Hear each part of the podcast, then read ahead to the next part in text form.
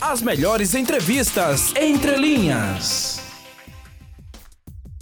É isso, eu já tenho aqui comigo, tenho o prazer de ter aqui comigo essa figura maravilhosa, esse cara bacana, que é o professor Alexandre Bastos, o Ale Bastos, professor de nível superior do, do IFAL, um grande ator político aqui do estado de Alagoas. Seja bem-vindo, Ale. E aí, Cícero, muito obrigado pelo convite. Um abraço aí na Nicole, no João. É uma satisfação poder dialogar com vocês, até porque o papel do educador não se dá apenas em sala de aula, né? Ainda mais agora, em tempo de pandemia, que nós estamos trabalhando remotamente, todos os lugares, todos os momentos e todas as possibilidades se faz processo de ensino-aprendizagem. E vamos lá. É isso, é isso, professor Ale Bastos. A gente propôs um tema para discutir aqui com a lei. É importante a sua participação aí com a gente, através do nosso WhatsApp, através das nossas redes sociais. A gente vai aqui fazer uma abordagem, discutir sobre a questão da polarização política. E aí eu começo perguntando, professor Ale Bastos, a polarização política é ruim para a democracia? É péssimo, Cícero toda polarização ela é um fenômeno que constitui a aproximação de extremos, né? Ou seja, tem um polo do lado de lá que pensa de um jeito, tem um polo do lado de cá que pensa de outro jeito. E esse fenômeno é, ignora as outras mediações, as outras formas de pensar, as possibilidades do membro daquele próprio grupo que está acolhido por questões de confiança, por questões de sobrevivência. Aliás, é, diga-se de passagem, fazer parte de grupos é normal, faz parte, inclusive, da nossa natureza humana. Para a gente preservar é a verdade. para reproduzir, a gente precisava se juntar. Para manter, inclusive, a nossa sobrevivência, né, professor? A gente precisou se juntar em grupos, né?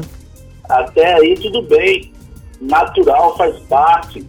O problema é que a gente não pode juntar cegamente, né?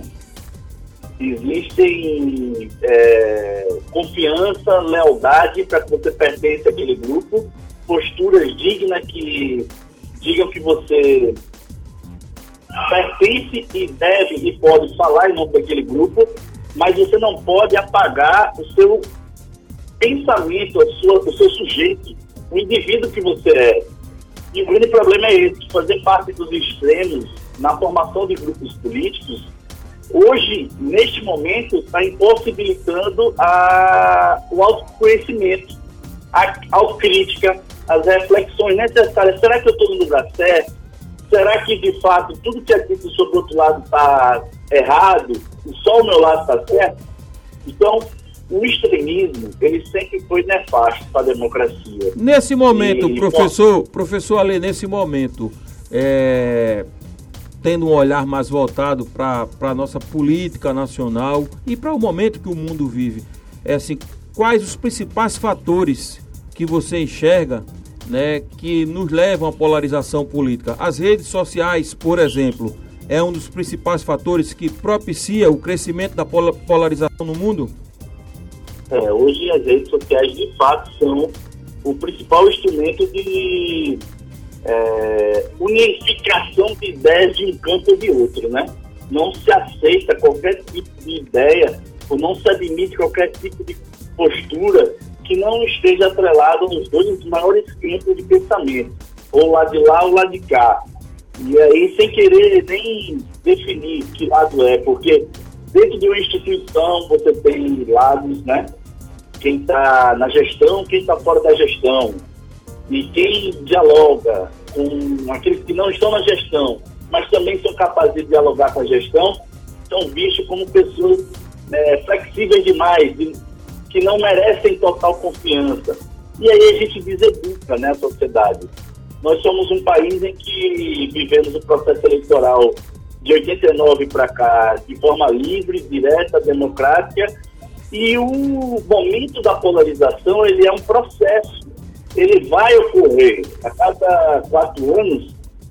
A gente vai discutir ideias, projetos, é, problemas, crises E quais são as saídas?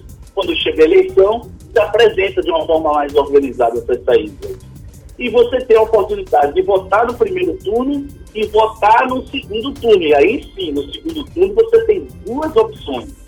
Aí você tem um movimento plebiscitário, mas parece que no Brasil se quer antecipar isso. Ou se vota no azul encarnado agora, ou tudo que se faz é rejeitado por, pelo grupo A ou pelo grupo B. Então, o grande e mais importante desafio hoje do cidadão brasileiro é não se deixar levar pela escolha dos extremos. E é ele se posicionar. Não, eu não sou bolsonarista, eu não me identifico com o conjunto dos é, métodos, falas, comportamentos e costumes do presidente Bolsonaro e todos aqueles que ele representa, e também não me sinto contemplado por aquele que é hegemonicamente visto como a única grande voz contrária ao Bolsonaro. Ou seja, eu nem me identifico com o lulopetismo, nem me identifico com o bolsonarismo. E também não acho que um é irmão siamês do outro. É faces da mesma moeda. Eu quero dialogar, Cícero, se você me permitir. Em 89, Fernando Collor de Mello foi eleito com 20 milhões de votos, companheiro o Leonel Brizola e o Lula tiveram 22 milhões de votos juntos. Mas a gente não estava junto, a gente estava separado, compreende? Então. E eu, eu acho também, é, é, é Ale, é. é, dentro do que você falou, o que eu vejo também é uma noção errada das pessoas, é, e que inclusive instiga essa necessidade das figuras públicas, né?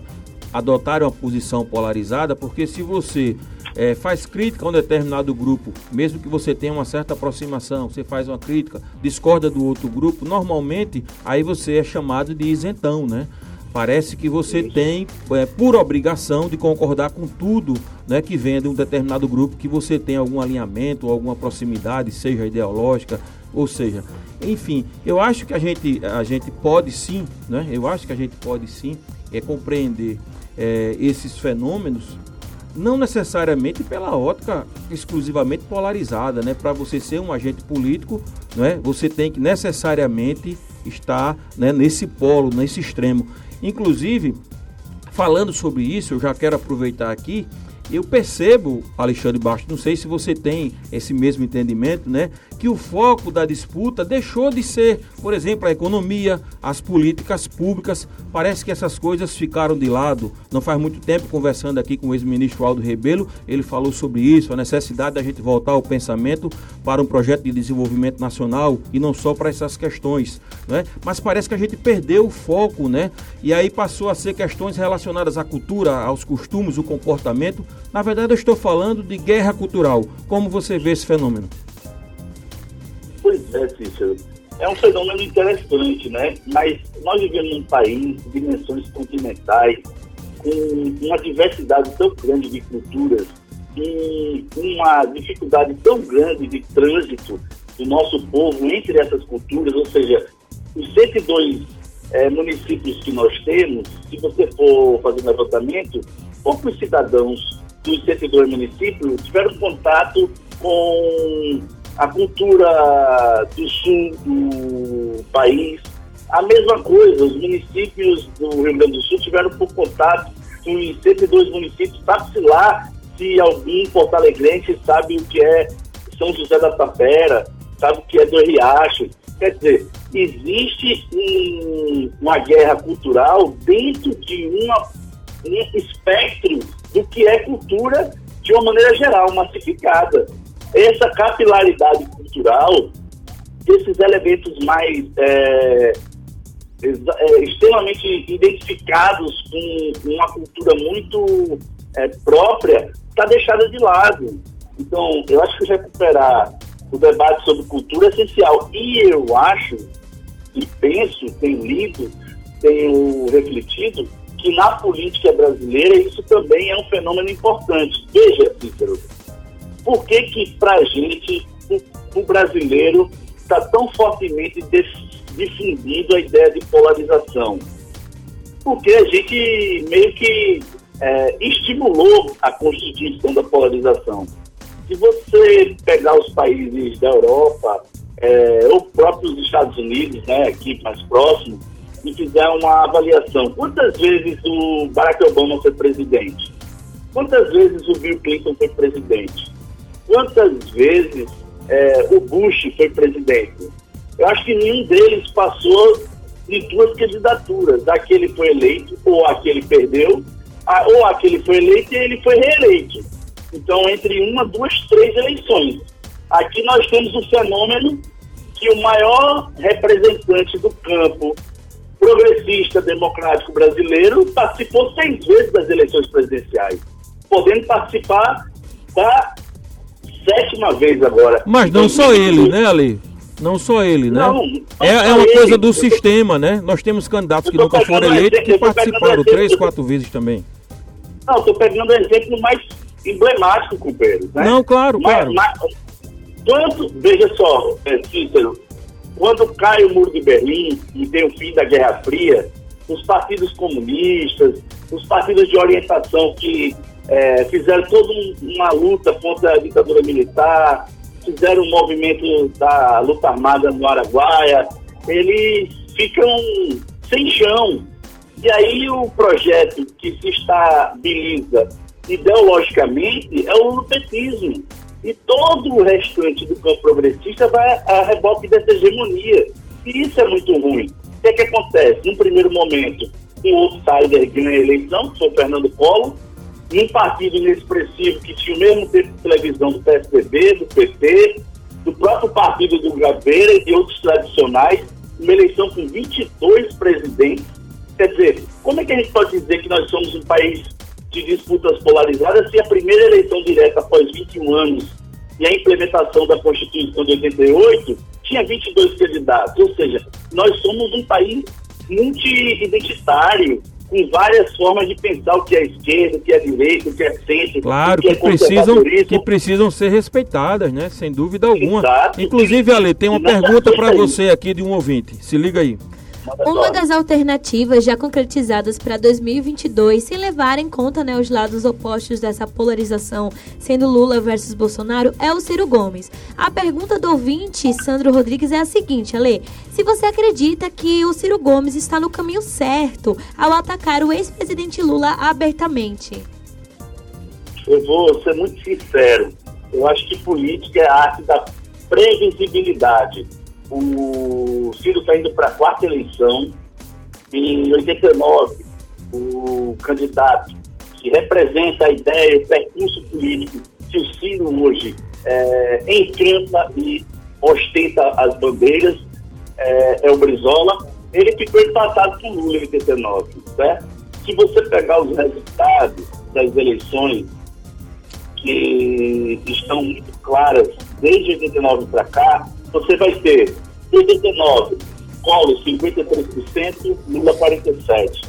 Em 94, FHC 54%, Lula 27%. Em 98, Lula, é, FHC 53%, Lula 32%. Em 2002, FCT1, Lula 39%, Serra. Em 2006, é, 61 Lula, 39 ah, é, Geraldo Alckmin. Dilma 56, Serra 44. Em 2014, Dilma 52, Aécio 48. Em 2018, Bolsonaro 55, Haddad 45. Então, se tenta forçar uma ideia que sempre há somente dois campos. Dois Mas polos. você acha, objetivamente, professor Alexandre, você acha correta a estratégia? Você acha Paulo, correta a estratégia do Ciro Gomes em atacar abertamente o Lula, respondendo ao ouvinte? Porque, primeiro que eu acho que o Ciro não atacou o Lula, né? Eu acho que a ideia de se tentar transferir a crítica que o Ciro faz a um ataque é de uma infantilidade e é um, uma postura arrogante e inaceitável para o nosso campo progressista, o campo dos democratas.